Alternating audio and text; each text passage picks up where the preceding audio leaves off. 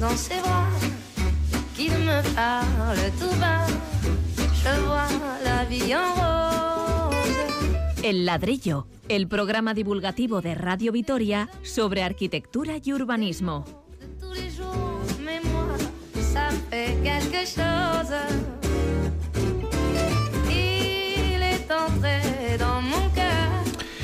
Una nueva comisaría en el centro de Gasteiz, comisaría de la Policía Municipal, se piensa condicionar un edificio muy especial para alber- albergar un servicio que hasta ahora exige trasladarnos hasta Aguirrelanda. Y también nos fijaremos en las iglesias modernas. Pasan más desapercibidas que las grandes catedrales góticas, pero marcan los caminos de la arquitectura contemporánea. Aquí en Vitoria tenemos buenos ejemplos. Se critica al pensamiento occidental por mirarse demasiado el ombligo y no atender a otras culturas. Pues nosotros queremos remediar esto y vamos a hablar de las imponentes arquitecturas precolombinas. Todo esto gracias a las aportaciones de nuestros colaboradores, los arquitectos y urbanistas Pablo Carretón, bienvenido, Muy buenas. y Fernando Bajo, un saludo. Muy buenas. Si ustedes quieren contactar con el programa, tienen el correo electrónico el ladrillo arroba eitv.eus eus, y el WhatsApp de Radio Vitoria 656-787-189. El área técnica es cosa de nuestro compañero Pachi Meave. Les habla Paco Valderrama.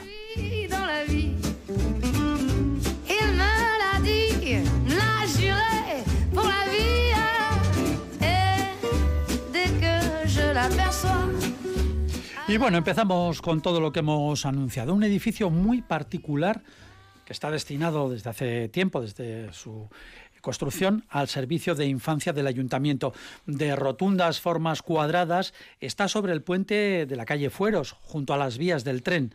En marzo se anunció que será una nueva comisaría de la Policía Municipal, de la Policía Local. Las previsiones, al parecer bastante optimistas, dicen que en otoño estaría lista. Las obras de reforma y transformación pues costarán algo así como medio millón de euros. La verdad es que una comisaría en ese punto o en el centro nos evitaría viajes largos hasta Aguirrelanda para cualquier gestión. Vamos a comenzar, pero primero, ¿cómo es este edificio? Pablo. Bueno, vamos a ver. Bueno, pues es un edificio contemporáneo, es un edificio que nace de la remodelación de, de un antiguo polígono que era el polígono número 2 del ferrocarril donde en esa zona existían unos andenes antiguos, eh, estaba todavía la estación de mercancías y era evidente que una de las cosas al trasladar la estación de mercancías a Jundiz, eh, aparece ahí un, espacio que había que recuperar hacia la ciudad. Por otra parte, se veían un poco las traseras de, de los edificios de la calle Manuel Iradier. Entonces, eh, ese cúmulo de, de incidencias hace que se organice este, este plan especial. Luego hablaré un poco de este pasado, de los inicios de este plan especial. Eh, se remodelan, se hacen estas nuevas eh, viviendas, se crea la calle José Hervina y dentro de ese peri parece que había que eh, introducir un edificio de equipamiento que todavía no se sabía qué iba qué uso se le iba a dar pero como dentro de, de- de este plan marcaba un, equipamiento pues se decide hacer este edificio Ya, ya se sabía que iba a ser encima del puente. eh, bueno, esos son los autores de- del proyecto, los que remodelan este espacio de la ciudad, los que mm, creo, ah, desde mi punto de vista, erróneamente lo ponen justo encima de, encima de este puente y justo en el eje de la calle Fueros, ¿no? La calle Fueros, que en un inicio tenía hacia el sur las vistas hacia los montes de Vitoria, pues de repente aparece este edificio que vuelvo a decir que no tiene, no tenía un uso en concreto, ¿no? Y quizá dada la forma alargada del, del plan del, del, sí, del polígono este, pues eh, no sabían exactamente dónde, dónde colocarlo y para mi punto de vista lo ponen en el, en el- en el peor sitio. Fernando. Sí, yo, vamos, haría una serie de distinciones. Eh, eh, el uso. Eh, el uso realmente, como bien dice Pablo, pues nunca se supo desde el principio, ¿no? Pero hemos asistido pues a- hasta concursos de, unas licitaciones para poner ahí un restaurante, creo recordar hace unos años, ¿no? Es decir, el uso siempre ha sido un poco ambiguo y difícil de ubicar. Eh, que ahora sea comisaría, pues probablemente sea una grandísima idea, porque es verdad que ir hasta Guerreranda para cualquier trámite, pues es un cordio, ¿no? Entonces que haya una comisaría en el centro. Y en ese sitio, además, que es un poco conflictivo, ¿no? Sobre todo los fines de semana, ¿no? Pues por, porque se junta mucha gente joven y, bueno, a veces hay un poco de lío, pues no está nada mal que esté ahí, ¿no? La ubicación, segundo punto, la ubicación completamente equivocada. Yo creo que, es una especie de alarde, ¿no? Vamos a poner un edificio encima de un puente, ¿no? Porque es un puente donde está. Y encima de hormigón, para que pese bien, y encima bien ciego, para que no tenga ninguna transparencia y corte todas las vistas, ¿no? Pues bueno, no, no, no tiene mucho sentido. Yo espero que con la nueva, con el reforma que, que está pendiente, pues de alguna manera se aligere, aunque solo sea visualmente el edificio, ¿no? Y, por último, eh, eh, bueno, las vicisitudes que ha tenido este mismo edificio, porque quiero recordar que hace unos cuantos años, y también por la cercanía que tenía respecto del dominio ferroviario de las vías, hubo que recortarlo, ¿no? hubo que quitarle como un pequeño una pequeña rebanada al propio edificio para hacerlo más estrecho porque eso, eso sobre punto, plano cuando o cuando ya estaba hecho cuando ya estaba hecho cuando ya estaba hecho o sea sobre plano no cumplía se construyó tampoco cumplía y, y bueno cuando estamos ya con Adif por en medio pues manos arriba, hubo que recortar el edificio y quitarle un trozo directamente, ¿no? Y se quedó una galería pues un tanto extraña, ¿no? Así que yo creo que hasta cierto punto es una gran noticia por, por estas cuestiones, porque dentro de lo que cabe, aunque el edificio no vaya a desaparecer de ahí, por lo menos va, va a tener un uso muy, muy atractivo para la, para la ciudadanía y probablemente además, pues de alguna manera, dulcifique su imagen. ¿no? Si bien esas vistas sobre los montes de Vitoria, desgraciadamente creo que han, se han perdido para siempre. Sí, porque es, era curioso antes de que estuviera este edificio, que es de data de hace pues 20 años o así. O... Sí, por ahí más o menos. Sí. Eh, antes eh, en la cuesta, desde la cuesta, se veía toda la calle de Fueros hasta el fondo y terminaba con los montes de Vitoria. Espectacular. Pero sí es algo que, que, que, que, tiene Vitoria, que es, fantástico, ¿no? El que sí. de muchas eh, avenidas o calles norte-sur, pues se atisba, ¿no? Pues, pues esos se montes. La, vis la, la, visión, claro, la, se, se ve el campo. Boom, y ver el campo desde el centro de una ciudad, pues ya hoy día no es tan sencillo. Es un lujazo. Eh, por justificar un poco la, la ubicación ¿no? del edificio, ¿no? Eh, me gustaría poner un, unos, unos, ejemplos. Sin salir de Vitoria, ¿no? tenemos la calle Dato y la calle Fueros. La calle Dato, al final aparece el edificio de, de la estación de, de ferrocarril. Mm. Es un edificio un poco puesto a la, a la, al modelo de ciudad barroca, ¿no? donde un eje acaba en un edificio. ¿Qué pasaba con la calle Dato? Que la, la ciudad terminaba y ahí venía la conexión con el ferrocarril y estaba súper justificado que el edificio de el edificio de la estación quedase en ese, en ese eje, ¿no? Era la puerta, era una de las puertas de entrada. Así como se entraba pues, en coche o a caballo, pues entraba con el ferrocarril. Y entonces estaba súper justificado. De esta manera, la calle Fueros eh, es un edificio que no, no, no, no, se relaciona con la calle y no se relaciona con, con el entorno y no está justificado su uso, ¿no?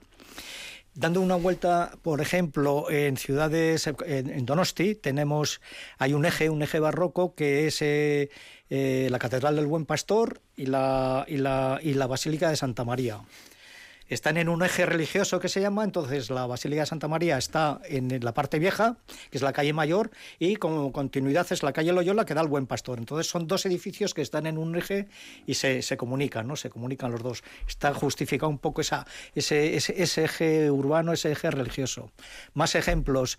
En Pamplona, en la calle Carlos III, el Vaticanico que le llaman, también que es un monumento que está al final de, al final de esta calle, pues eh, era un monumento a los caídos, etcétera, pero también es la, la idea de ciudad barroca, ¿no? Ese edificio que el eje termina. Y por otra parte ya hablaré de Bilbao, que bueno, tenemos la Torre Iberdrola, evidentemente, la, la calle Elcano, pero lo curioso de Bilbao, por ejemplo, es que todo el ensanche cualquier calle que, veamos da a los montes, ¿no? Todo, todos los montes perimetrales de la ciudad, ¿no? Entonces se puede justificar muchas veces eh, un edificio dentro de un eje eh, que aporta igual calidad a la ciudad, pero en este caso es que este edificio no aporta lo que hemos comentado. No, no, no, no aporta mucho. ¿Y las, como, como ciudad, ¿eh? Como ciudad. Y las eh, características un poco arquitectónicas es un. Bueno, es, es, es, un cajón de hormigón, ¿no? Sin más, ¿no? Lo que pasa que, bueno, pues, pues es un lenguaje, vamos a decir, minimalista, Autor, abstracto. Ah. Eh, autores, eh, bueno, Roberto Orcilla, Miguel Ángel Campo y Juan Adrián. Hannah bueno, ¿no? Todos grandes amigos, además, grandes arquitectos, ¿no? Pero sí que es verdad que es un, es un lenguaje, vamos a decir, un tanto encerrado en sí mismo, ¿no? Eh, es un edificio que, que, bueno, que mm, yo creo que es más eh, esclavo de su estética que precisamente de su compromiso urbano, ¿no? Y quizá eso es lo que hasta cierto punto lo ha mantenido siempre un poco apartado. Eh, bueno, hemos comentado al principio que, que, viene de un plan especial, ¿no? 1988, hablando de, este, de esta liberación del espacio. Es curioso porque en este se puede consultar, en este PERI número 2 del ferrocarril, eh, eh, tenían intención... ¿PERI es? El PERI es plan especial de reforma interior. Eso es, vale. del, pues eso. del número 3 del, del, polígono de ferrocarril. Tenían intención de crear la estación de autobuses justo a la, altura de la calle Rioja. Querían hacerla en vez de peatonal, como está ahora el paso subterráneo, el paso del Conde, crear una especie de plaza eh, rehundida, de tal manera que albergase con un acceso rodado de los autobuses, de los urbanos, eh, accediesen a esta plaza rehundida y quedando un poco en ese tramo el ferrocarril un poco en, en, aéreo, ¿no? una especie de, ferrocarril aéreo. Eh, hubo protestas, eh, también los vecinos de la calle Manuel Adier eh, protestaron este plan especial y al final no se ubicó ese, esa estación de autobuses que hubiese sido un poco intermodal, ¿no? porque la estación estaba al lado. Está la en, aqu en, aquella época no se hablaba de soterramiento, evidentemente, ¿no? Ni, ni, tren de alta velocidad, ¿no? pero podía haber sido una de las soluciones a la, a la estación de autobuses ubicada en esta, en, este, en esta zona de la ciudad. También en esa época lo de intermodal, no sé si era un término muy bueno, pero se, le, ¿eh? llame o no, yo creo que tiene todo el sentido. ¿no? o sea, por mucho que digamos de que hay transporte de una a otra estación, las estaciones deben estar juntas, ¿no? Y, realmente es lo que ocurre además en toda Europa, ¿no? Eh, la intermodalidad probablemente es uno de los grandes eh, retos de la movilidad, ¿no? Y hasta cierto punto pues ahorra muchísimo tiempo y muchísimo recorrido. o sea, hubiera sido una fantástica idea materializada. me gustaría comentar que el diseñador, el redactor de este plan fue Eduardo Tabuenca, arquitecto municipal y que, que tenían criterio urbanístico bastante reconocido.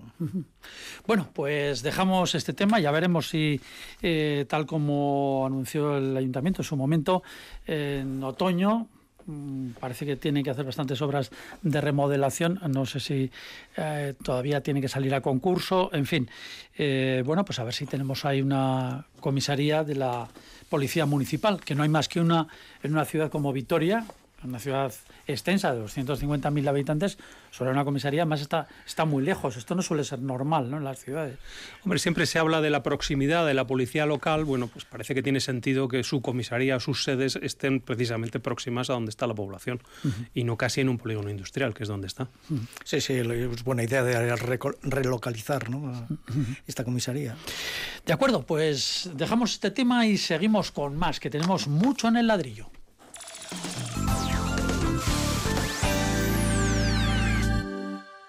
Arabako foru aldundiak mila euro arteko laguntzak eskaintzen dizkio txikiskako merkataritzari tiket bai fakturazio sistema berriaren ezarpena errasteko. Programa horrek sistemaren softwarea erosteko eta berritzeko kostuaren euneko berrogeita mar finantzatzen du. 2000 eta hogeita bateko azaroaren batetik 2000 eta hogeita biko iraiaren hogeita marrera bitartean egindako inbertzioetarako. Informazio gehiago araba.eusen, Arabako foru aldundia.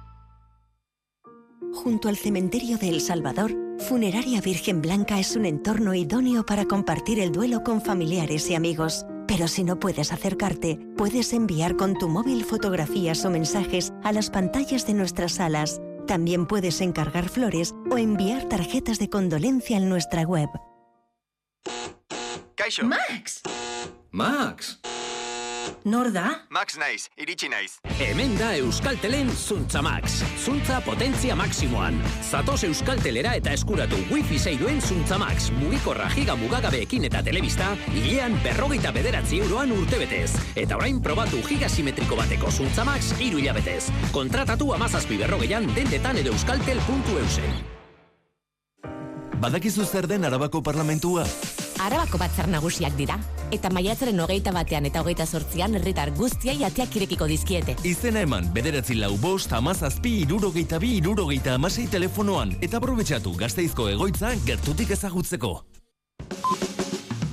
¿Te gusta el jazz? Fundación Vital presenta una nueva edición de Jazz Vital.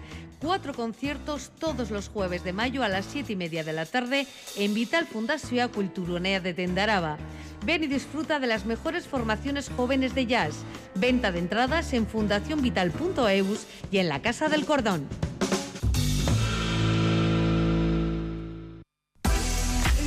¿Quieres aprender idiomas o mejorar tus conocimientos? Ven a Fundación Idiomas. Inglés, francés, alemán, chino, árabe, inglés comercial. Este año también euskera desde nivel básico. Matrícula abierta en fundacionidiomas.eus. Y si invitas a un amigo o amiga a estudiar contigo, ambos conseguiréis un 15% de bonificación. Fundación Idiomas, más de 50 años de enseñanza. Radio Vitoria.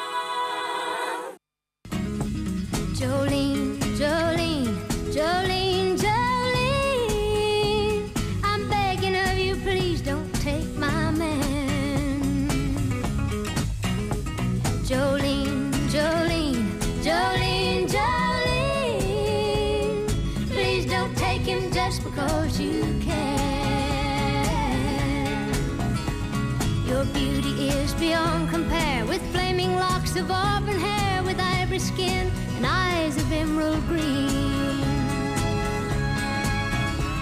Your smile is like a breath of spring, your voice is soft like summer rain, and I cannot compete with you, Jolene. He talks about you in his sleep, and there's nothing I can do to keep from crying when he calls your name, Jolene. Can easily understand how you could easily take my man, but you don't know what he means to me, Jolene. Jolene,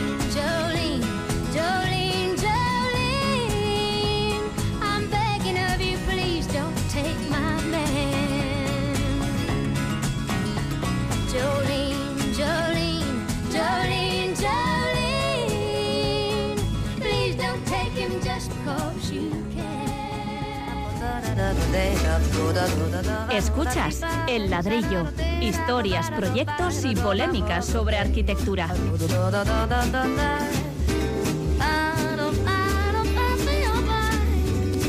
Pues aquí seguimos en el ladrillo. Podemos conocer cómo ha cambiado la arquitectura moderna si nos fijamos en unos edificios concretos en las iglesias. Iglesias construidas a partir de los años 60 del siglo pasado, al compás de las reformas litúrgicas vaticanas. Son construcciones que nada tienen que ver con las enormes catedrales góticas y barrocas. Pasan posiblemente más desapercibidas, pero cuentan una interesante historia. Aquí en Vitoria tenemos varios ejemplos, sobre todo Coronación, pero también Los Ángeles y San Francisco. Nuestro invitado es el doctor arquitecto y profesor David García Asenjo, autor del libro Manifiesto Arquitectónico Paso a Paso, un ensayo sobre la arquitectura a través de las iglesias. David García Senjo, bienvenido a Ladrillo. Hola, buenas tardes, ¿qué tal? ¿Cómo estáis? Bueno, muy bien, muy bien. Las iglesias modernas rompieron completamente con lo que se entendía hasta los años 60 por un templo religioso, ¿no? Así es, eh, cambió la liturgia, bueno, la liturgia volvió en teoría a su, a su origen y para eso entendían que hacía falta un nuevo espacio que, que, se, que se adaptara a esas nuevas necesidades de la liturgia. Pero también tiene mucho que ver esto con cierta sociología, ¿no? Eh, las ciudades crecían, hablamos de los años bueno, 60, claro. las ciudades crecían, eh, se construían nuevos barrios, barrios un poquito de aluvión, y claro, tenían que tener sus parroquias. Claro, o sea, la cuestión es que, bueno, la iglesia era un elemento, un elemento central dentro de, de la sociedad de ese momento y cuando se construían nuevos barrios era necesario construir nuevas iglesias. El, comentabas antes que las que las iglesias tienen poco que ver con, la majestuosidad de, templos de épocas anteriores, pero claro, no podían competir, por ejemplo, en altura con los bloques de viviendas eh, destinados a, alojar a las personas que, que emigraban del campo a la ciudad. Que bueno, pues se tenían que adaptar de, otro formo, de, de otro modo. Ya no eran el centro en torno al cual se articulaba el barrio, eh, pero bueno, tenían que generar un, un, nuevo espacio en el que los habitantes sintieran como propios. Las iglesias, aparte del, de la transformación litúrgica que hubo eh, con el movimiento litúrgico en los años 30, que tuvo como consecuencia el Concilio Vaticano II, pues pasaban de ser no solo un templo, sino también una parroquia, es decir, tenían que tener unos espacios para la relación entre los entre los fieles, pues para cosas de, eh, de catequesis, también para cuestiones de, de, cáritas y asistencia social a la, a la, gente que acudía a, esos, a esas parroquias. Estos templos fueron vanguardia de la arquitectura del momento, hablamos años 60 en pleno franquismo. Sí, eh, los arquitectos que se encargaban de diseñar esos nuevos crecimientos urbanos, pues también eran en muchos casos los que se encargaban de, hacer esas, esas iglesias. Y los arquitectos más punteros, eh, pues en muchos casos también eran religiosos, tenían, tenían relación con, con los eh, obispos que encargaban las, las construcciones de los nuevos templos. Y bueno, es, paradigmático el, el caso de Vitoria, con la relación de, de Javier Carvajal con el obispo Peralta, que fue el que encargó una serie de, de, cinco templos que al final solo se construyó en dos, que fue Coronación y, y Nuestra Señora de los Ángeles. Eh, de todas formas, da la impresión de que esta, esta arquitectura, eh, si me permiten la expresión, era una arquitectura como muy atrevida para aquellos tiempos, ¿no? Y dadas las condiciones que hablamos, bueno, del franquismo. Claro, bueno, eh, los arquitectos de la de la inmediata posguerra, la, la primera, la, bueno, la primera no tanto, pero quizá ya la segunda generación, con Javier Carvajal, Miguel Fisac y demás, pues eran arquitectos que, que estaban plenamente comprometidos con la incorporación de la arquitectura española a la modernidad internacional y cuando les encargaban eh, templos, pues actuaban con el mismo talante que cuando se encargaban viviendas, edificios eh, culturales, edificios eh, universitarios, pues proponían arquitectura moderna como la que se estaba haciendo en el resto de, Europa. La Iglesia siempre eh, había apostado eh, por tener a los mejores artistas y en este caso tener a los mejores artistas consistía en contar con los mejores arquitectos, pero también con, con artistas plásticos, pues como Jesús Donaire en, en Nuestra de, de Los Ángeles o bueno, no está um, Chillida o Oteiza en, eh, con, con FISA, pero sí está Pablo Serrano en FISAC en la Iglesia de la Coronación. Es decir, no solo arquitectura moderna, con espacios que en algún caso podían parecer casi industriales, con cerchas metálicas, con, con tableros ligeros y con la estructura de hormigón vista, pero también se contaba con el mejor eh, arte del momento. Y muchos de los artistas la, importantes del siglo XX en España, la segunda mitad del siglo XX en España, algunos de sus primeros trabajos fueron eh, obras destinadas al arte litúrgico. Y hemos hablado de algunos de los elementos eh, fundamentales, bueno, el, el, hormigón, el ladrillo, pero ¿y la luz? Un, aspecto esencial. Siempre lo ha sido también, lógicamente, en las, en las catedrales góticas y barrocas, la luz, las vidrieras, pero aquí era un elemento esencial con el que jugaban muchísimo los arquitectos, ¿no? Muchísimo, sí, porque, bueno, un, profesor de la Escuela de Madrid, eh, Alberto Campo Baeza, dice que la luz es el material más barato que tenemos los arquitectos y también se trataba de aprovechar la luz de un modo distinto al que se había hecho hasta el momento. La, iglesia de, la coronación tiene un tratamiento a luz precioso, con un gran ventanal que, que deja un fondo como que nos está invitando a ir aún más allá y luego también un muro curvo que en el que se una luz coloreada que viene de una vidriera en el muro opuesto van puntuando ese, ese muro y generan un ambiente propicio para, para la celebración, que al final es lo que se trata, generar un ambiente propicio que nos saque del lugar en el que transcurrimos en el día a día y se genere un ámbito, un, eh, espacio, como decía Miguel Fisac, un, un trozo de aire sagrado. Y la luz es fundamental, la luz es un elemento eh, que ha estado siempre vinculado a la arquitectura religiosa y los arquitectos del movimiento moderno pues la utilizaban de un modo moderno también. Hola David, soy Fernando, uno de los colaboradores de este Hola, programa. ¿qué tal? Muy bien. Eh, la verdad es que lo primero que tengo que hacer es felicitarte por tu libro porque, porque lo he disfrutado mucho, ¿no? Quizá por cierta deformación profesional, pero bueno, he visto a muchos de nuestros profesores, muchas de las referencias arquitectónicas que estudiábamos y admirábamos cuando éramos estudiantes, y además he aprendido mucho, ¿no? Porque yo creo que tu libro es un catálogo fantástico, ¿no? Para reconocer las eh, mejores iglesias, yo diría casi del Estado, ¿no? Y además que, que por lo que sé te las has visitado todas, es decir, no hablas de lo que no conoces, ¿no? Cosa que es muy interesante. Sí, eh, faltan muchas, pero por eso, porque no, no eh, cuando estaba haciendo, el libro está basado en, en, mi tesis doctoral, lo que pasa es que he intentado adaptarlo para que sea un libro de divulgación que pueda leer cualquier persona que no tenga la formación, simplemente basta con que tenga el interés en acercarse a la arquitectura. Entonces, una de las premisas que yo tenía, tanto en la tesis como luego en el libro, porque hay iglesias que aparecen en el libro que no aparecían en la tesis, es haber podido visitarlas. Y bueno, pues no nos da la vida para recorrer Está España claro, entera claro. y hay algunas que están muy bien. Eh, pero por ejemplo he hecho falta que haya más de, de la zona de Levante y de, Cataluña no pero pero bueno eh, para una segunda para una segunda aproximación al, al tema. Yo, en cualquier caso, quería preguntarte, eh, bueno, es verdad que tienes algunas iglesias más modernas, pues las de Nacho Vicens y demás, que son muy actuales y, muy interesantes también, pero mi pregunta es, hoy eh, en día, que, que la verdad es que no va mucha gente a la iglesia, sin, sin embargo, ¿por qué las iglesias siguen teniendo ese, ese poder, vamos a decir, hipnótico para toda la población y sobre todo para todos los arquitectos? ¿Qué es lo que ocurre? Que sin ir al templo, sin embargo, el templo sigue siendo un protagonista en la ciudad. Hombre, yo creo que tiene una relación con toda la historia de la arquitectura. Ha sido casi el elemento central de, de la arquitectura a lo largo de los siglos y sigue teniendo unas características que son que lo hacen especial con respecto a otro tipo de edificios. Pues tiene unas libertades espaciales pues que a lo mejor un edificio de oficinas no puede no puede tener. Tiene un tratamiento de la luz especial, como comentamos anteriormente, que quizá en otros sitios no se puede apreciar con, con esa con esa con toda esa riqueza, ¿no?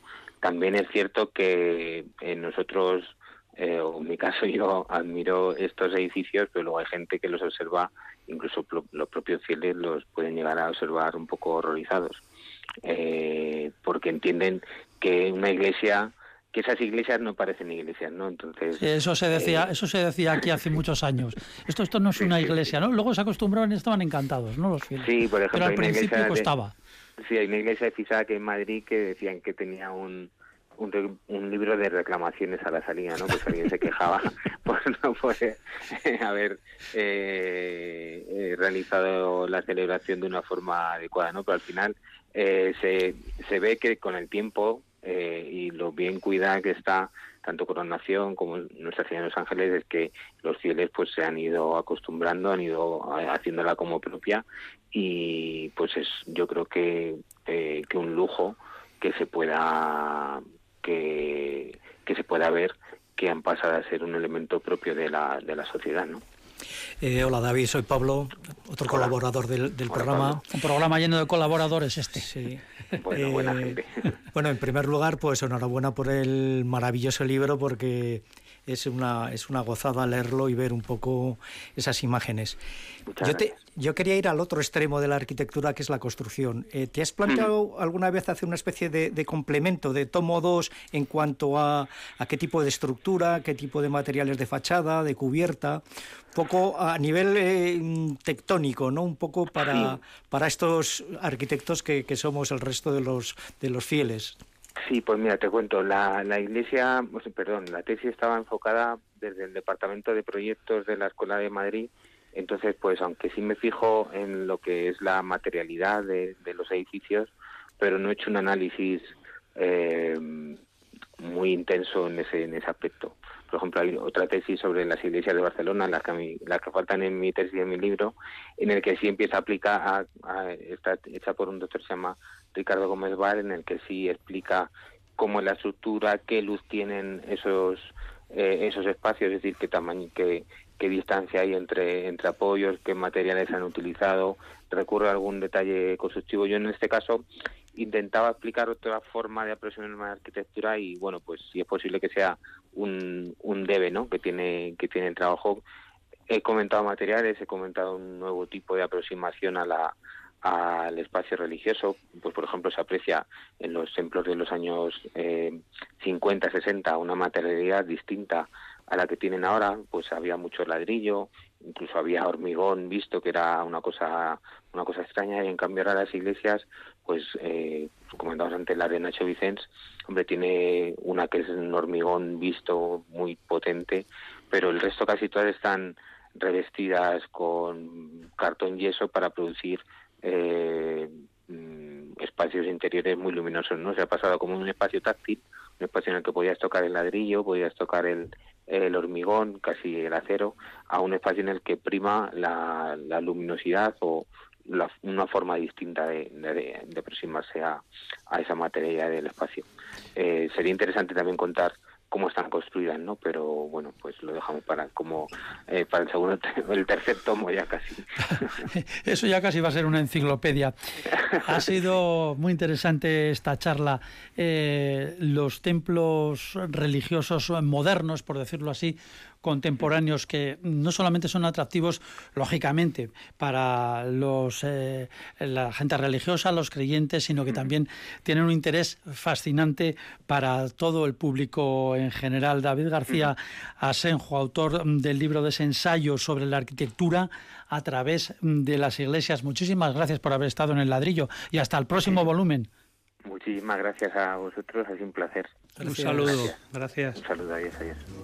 El ladrillo o cómo la arquitectura y el urbanismo pueden resultar entretenidos.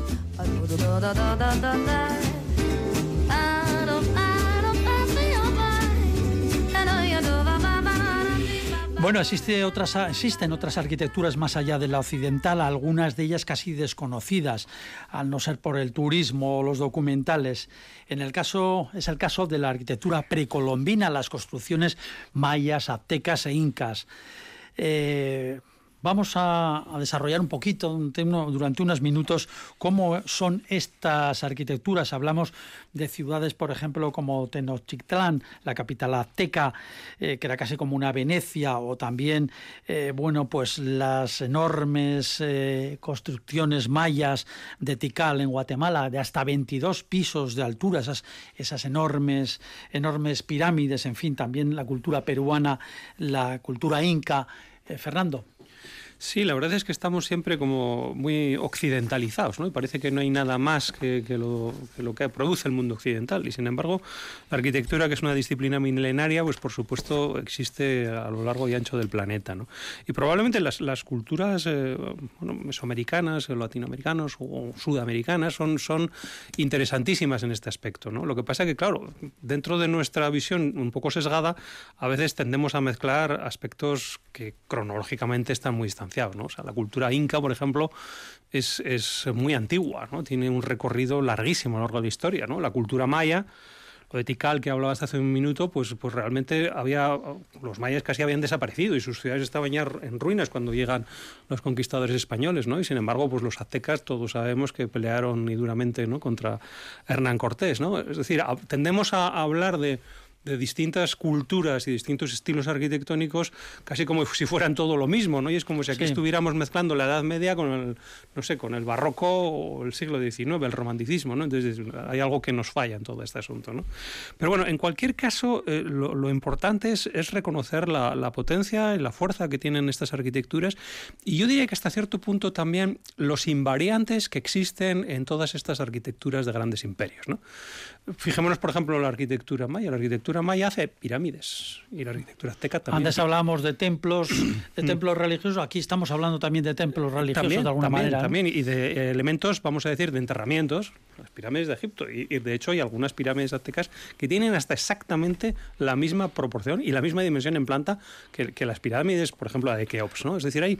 Se, se, han escrito libros de estos misteriosos. Muchísimos, ¿no? Pero bueno, historia. yo lo llamaría invariante, ¿no? Es verdad que la, que la, la pirámide es un, es un, es un cuerpo geométrico tan, tan sencillo y tan básico que desde luego pues cualquiera lo inventa, ¿no? En, cualquiera, en cualquier disciplina, ¿no? Pero todo el mundo se fija en ello, ¿no? Entonces yo creo que es muy interesante esto como base y después los rasgos estilísticos que existen en cada caso, ¿no? Pues unas son más apuntadas, otras pirámides son más escalonadas, algunos de sus templos están también sobre túmulos, etcétera, etcétera, ¿no? Entonces yo lo que creo es que hay como una especie primero de sustrato universal de todas estas cuestiones mágicas, religiosas y de permanencia, ¿no? porque la permanencia se consigue con la piedra, con la arquitectura, ¿no? y después hay una serie de aspectos ya eh, muy particulares, estilísticos de cada cultura y de cada tiempo. Sí, la verdad es que son tres civilizaciones eh, completamente, las tenemos lejos, ¿no? Dentro del territorio, en Sudamérica, en América Central, y nos hablan de, de, de esos imperios, ¿no? Esa arquitectura basada en la piedra, en el adobe, sobre todo la, la, la, arquitectura inca en el adobe que lo utilizan mucho.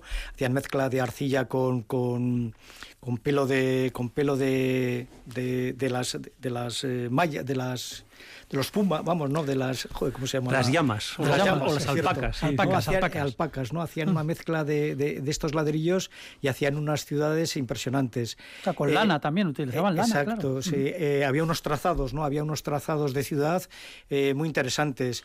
Eh, por ejemplo, los aztecas no tenían murallas, ¿no? Porque no había invasores ni nada, ¿no? Se, se creían un poco que la civilización era la única la que estaba allí, el resto era, era selva. Eh, la adoración al sol, ¿no? Como elemento, como el dios eh, supremo, ¿no? Que todos los días pues hacía ese ciclo y el amanecer era el acto más importante de estas civilizaciones. De ahí la orientación que tenían siempre estos edificios. Exacto, ¿no? exacto. Eh, otro tema importante era el abastecimiento de agua, eh, tanto en la en las eh, ciudades peruanas, ¿no? Machu Picchu, Cuzco, etcétera, ¿no? Que, que, era muy importante canalizar el agua y que llegase a, a, estos, a estas ciudades, ¿no? A estas pequeñas ciudades. Otro aspecto también que tenía la, la arquitectura inca, que te, estaban muy muy eh, estu habían estudiado bastante el tema de los terremotos. Entonces, esos muros que vemos en esa, en esa arquitectura inca, que empiezan con grandes anchuras y acaban un poco en las partes más estrechas altas, estaba condicionado también un poco a, a estos terremotos que, que, vivían y estaban a la orden del día. ¿no? Entonces, la referencia del sol, la referencia del agua, la referencia de, de estos accidentes eh, de terremotos, etcétera, pues hacían que, que se condicionase un poco a estas formas de de, ciudad y de construir. Es importante que tengamos eh, presente lo que ha comentado Fernando al principio, que eh, cuando se dice, no, eh, arquitectura y civilizaciones precolombinas, bueno, pues todas más o menos las metemos en el mismo cajón, pero están separadas por, por siglos y siglos. Es, estamos hablando de, de, culturas completamente diferentes, a pesar de que nos suena que todo, todo es parecido. ¿Cuáles son los elementos arquitectónicos así más llamativos? Es curioso porque las, las pirámides eh, mayas y, y aztecas no solían tener nada dentro, no tenían más que cascajo, escombro, escombros, escombro. Y, y, además se hacían una encima de otra. Bueno, fundamentalmente era por eso. O sobre ¿no? otra, ¿no? Cada, sí. cada nuevo reyezuelo, ¿no? lo que hacía era construir sobre la anterior, ¿no? Y utilizaba casi como cimientos la anterior, ¿no? Es, es, verdad que todas ellas también se construían en sitios muy específicos, ¿no? Cursos de agua específicos, incluso cenotes, algunas de ellas están construidas sobre cenotes existentes, ¿no? Que son esos, esa especie de, de lagos, ¿no? Que, que, que en, en, estas rocas completamente calizas y kársticas, pues, pues son abundantes, ¿no? En la península de Yucatán, ¿no? Pero, pero yo creo que, claro, se van exportando un poco. Yo creo que así como los incas son muy particulares y tienen esas características de que su estereotomía de la piedra, es decir, el corte de la piedra es tan perfecto que muchas veces uh -huh. es que no cabe una cuchilla de afeitar en uh -huh. las juntas. Y, y están sin, sin, argamasa ni nada. La mayor parte sin argamasa. Están encajadas. Y, y, no cabe ni un papel. O sea, es una cosa que dices, ¿cómo pudieron hacer esto? ¿no? Unas, unas, unas piedras de toneladas. Unas además. piedras de cortarlas tan perfectamente para que coincidieran. ¿no?